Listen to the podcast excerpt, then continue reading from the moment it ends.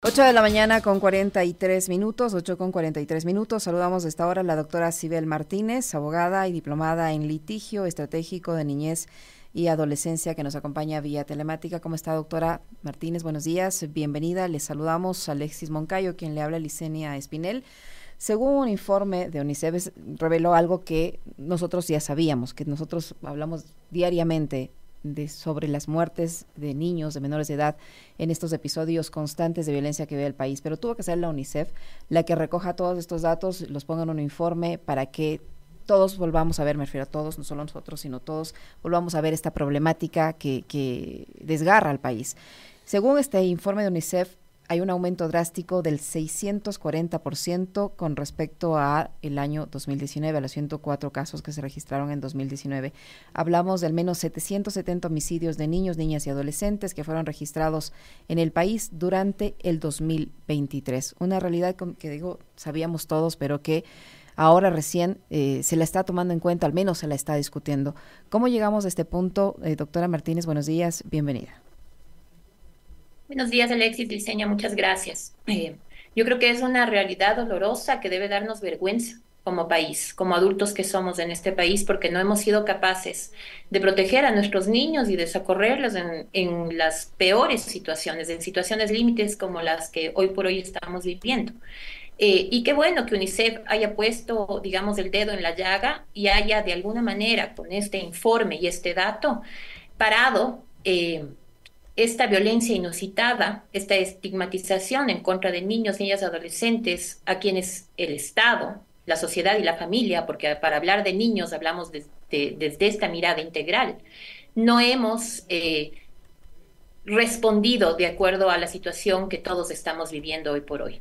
Los niños son la última rueda del coche, ¿no? Siempre eh, confundimos su capacidad eh, de resiliencia con resistencia o capacidad de resistencia al daño, al tormento, a la violencia. Y estos datos, que no son nuevos, por supuesto, dicen mucho de lo que nosotros hacemos para cuidarlos y protegerlos. Eh, y nunca los ponemos, ¿no es cierto?, en, primera fila a la hora de hablar de esta protección, eh, digamos, significativa que debemos darles, ¿no? Y más aún en, un conflicto mal llamado de guerra, eh, en donde los niños particularmente, por ejemplo, que son reclutados por bandas criminales hoy por hoy y que seguirían siendo reclutados en este contexto de guerra, incluso eh, podríamos estar tranquilamente hablando de un eh, delito de guerra, ¿no? Eh, porque a los niños hay que protegerlos en todo sentido.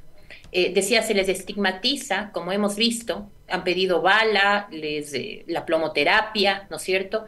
Y no se analiza esta realidad. Por eso decía yo, es importante que UNICEF haya puesto este dedo en la llaga, porque resulta que si eh, nos retrotraemos a todos estos años, cuatro años en, adelante, vamos a ver que quien ha puesto el cuerpo a la violencia son los niños, niñas y adolescentes del país. Lastimosamente, los niños más empobrecidos de este país.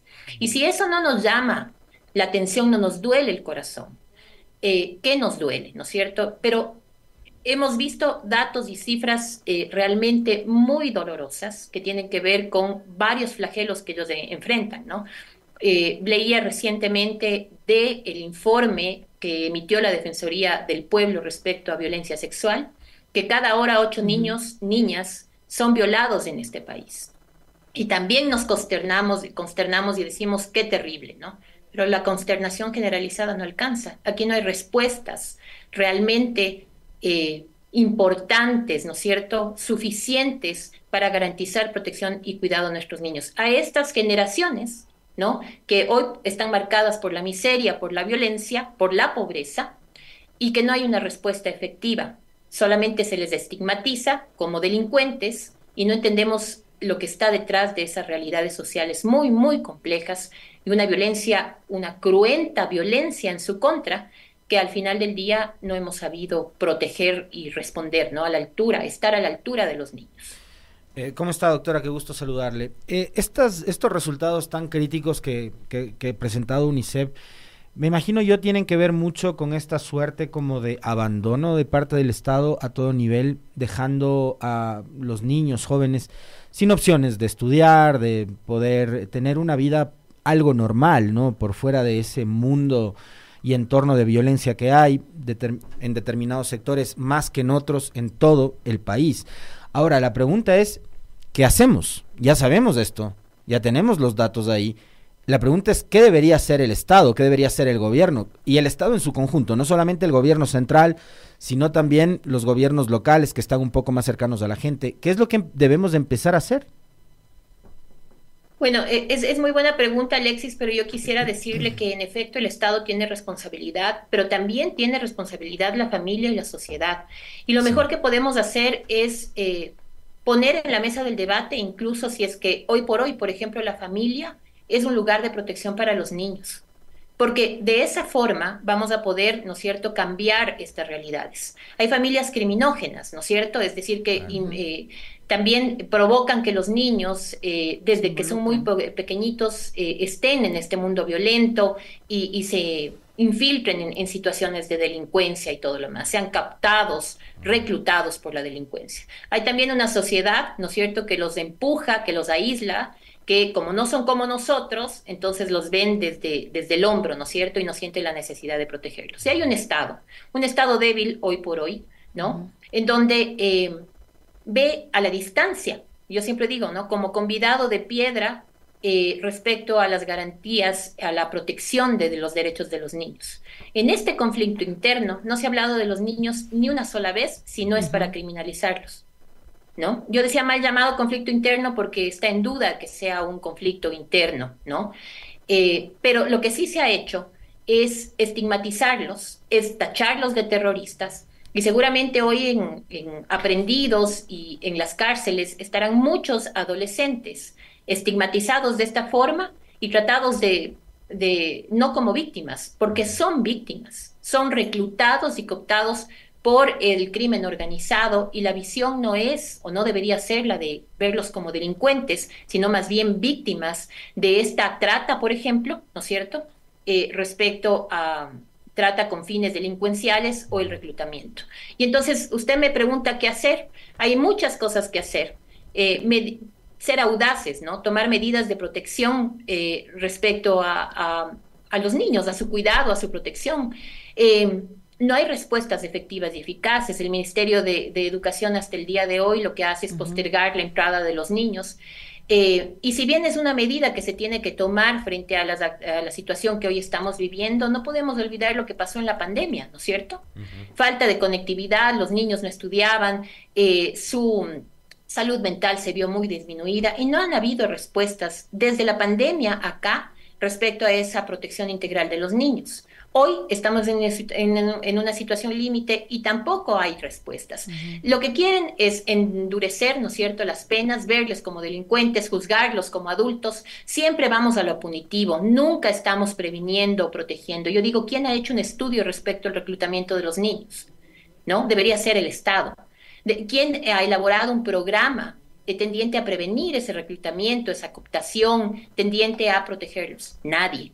¿Qué medidas se ha tomado respecto a los niños ahora, específicamente en esta situación límite, más allá de confinarlos otra vez a, virtualmente, ¿no? a que estudien virtualmente? Nadie. No hay una respuesta efectiva respecto al cuidado y protección de los niños. Y ni siquiera esa, ese, ese nuevo confinamiento, no hay tampoco las garantías para que estos niños todos en general tengan, eh, pero sobre todo los que más necesitan, tengan ese acceso a la educación virtual y no podemos medir si todos los que están en la virtualidad ahora, hoy por hoy, sobre todo en las provincias que son más acechadas por la violencia, en efecto están en actividades educativas o no, porque no hay las mismas condiciones en todas las ciudades ni en todas las provincias del país. ¿Cómo medir si es que están los niños asistiendo ahora por la fuerza a clases virtuales, por la situación de inseguridad que ha empeorado el servicio educativo también, pero ¿cómo medimos si es que en realidad los niños están o no están recibiendo clases, por ejemplo, y en qué condiciones están recibiendo esas clases y si están eh, sosteniendo los niveles adecuados de aprendizaje?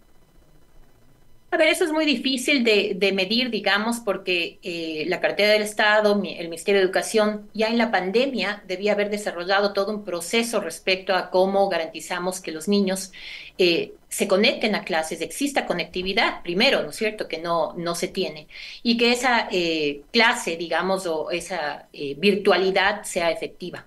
Eso es algo que no ha pasado. Y yo digo, no hemos aprendido nada de la pandemia, ¿no? Hoy, por ejemplo, eh, estamos en una situación muy compleja en el país, debíamos aplicar todos los conocimientos que la pandemia nos dio. Y sin embargo, eh, sin embargo vemos, por ejemplo, la UNE exigiendo planes de contingencia para regresar a clases. Estos ya debían haber estado desarrollados y quizá cambiar la palabra pandemia por, eh, de COVID a conflicto interno armado eh, para poder eh, desarrollar estos planes, programas, ¿no es cierto? Pero eso no pasa, no ha pasado. Entonces, es, es, muy complejo porque además recordemos que hay más de 260 mil niños que han salido del sistema educativo en esta época de pandemia y nunca regresaron al sistema educativo. Que estos niños seguramente, niñas, niños y adolescentes, deben estar eh, siendo reclutados por bandas delincuenciales, o deben estar en situación de trabajo infantil o mendicidad. Y no tenemos datos. Ese es un grave problema. Yo creo que además es un, problema muy cómodo por parte del gobierno, porque lo que no se mide no se mejora, Liceño. Y entonces, al no tener datos, todo es una suposición, ¿no es cierto? Una suposición que de cuatro años en, el 2021, digamos, en adelante, esa suposición se vuelve en una realidad y sabemos que hay niños que han muerto de manera directa o indirecta víctimas del crimen organizado, es decir, formando parte o siendo reclutados por estas bandas o por esta violencia inusitada, criminal, que al final del día también cobra la vida de los niños. ¿Qué respuestas han habido? Ninguna. Y eso es algo que debemos, eh, digo yo, como sociedad cuestionarnos, por eso decía, hay que tener vergüenza, pero también exigir al Estado ecuatoriano respuestas. En esta situación límite, ¿cuáles son las respuestas de protección integral eh, a favor de los niños, niñas y adolescentes de nuestro país? Y eso es algo que hay que preguntar, ¿no? Pero no, no tenemos eh, resonancia, no hay una respuesta efectiva. Y, como le digo, quizá la respuesta más clara siempre recae en esto, ¿no? en el punitivismo, en tratarlos como, como adultos, en castigarlos, pero no vemos que no hemos sido capaces de, protegerlos, ¿no? Eh, doctora, hablemos un poco también de en qué situación se encuentra la mujer en medio de esta ola de violencia que el país la viene viviendo desde hace algunos años atrás, pero que se ha convertido en un asunto ya mucho más grave eh, y que es parte de la cotidianidad, lamentablemente. Eh, la violencia, ¿cómo le ha afectado, en qué medida, en qué grado a la mujer en el Ecuador? Recién vamos 18 de enero de este nuevo año. ¿Cómo están las condiciones y la situación, la información que ustedes manejan como organizaciones vinculadas a la defensa de los derechos de las mujeres? La violencia en nuestra contra es tan grande, la violencia en contra de los niños, de las niñas también, al punto que se ha devaluado nuestra vida, el valor de nuestras vidas. Esa es la, cruda realidad. 277 casos de, femicidio en el 2023. Eh, en las primeras semanas de, enero ya teníamos más de 10 casos y esto sigue aumentando.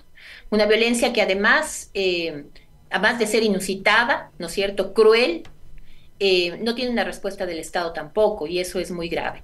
Es decir, se ha perdido la institucionalidad, estamos frente a un Estado débil, es así, yo no creo que es un Estado fallido porque el Estado fallido no conviene al crimen organizado, es un Estado débil, en donde hay un sistema eh, judicial, un sistema penitenciario, un sistema o, la policía eh, que efectivamente no hace bien su trabajo y eso conviene mucho.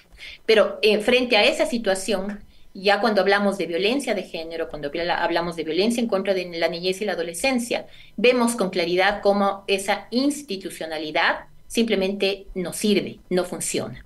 Entonces hay todo un sistema de protección de derechos de las mujeres, de los niños, que, no está funcionando y que no da respuesta inmediata. Esto contado o sumado además que el sistema de justicia eh, se convierte en un agresor más para las víctimas, ¿no es cierto? Las mujeres víctimas de violencia de género que denuncian viven un periplo altamente revictimizante, con corrupción de por medio, en donde efectivamente eh, al final del día fallecen, ¿no? Eh, todos recordamos a Rosa Ramos, eh, que con haber denunciado algunas veces con medidas de protección en la cartera, murió. Y es esa la realidad, ¿no? No hay una respuesta efectiva, eficiente del, Estado y hay estridencias y confusiones de incluso algunos políticos que han salido a, decir, a decir que hay que cerrar, ¿no? Por ejemplo, el Ministerio de la Mujer. Cosas que en esta y, y que sea además una mujer política la que diga eso, ¿no? Bueno, yo, yo cuestiono mucho y lo digo con claridad, ¿no es cierto? Yo creo que hay que tomar las cosas de donde vienen. Cuando hay una persona que eh, salió, por ejemplo, de la asamblea por, por pedir diezmos a sus colaboradores, que hoy tenga la voz cantante en una situación así, eh, dice mucho de lo que estamos enfrentando como país, ¿no es cierto? Entonces yo creo que además de todo lo que estamos viviendo, debemos obligarnos a construir nuevos, nuevas legalidades basadas en una nueva moralidad. Eso deberíamos empezar haciendo en el país.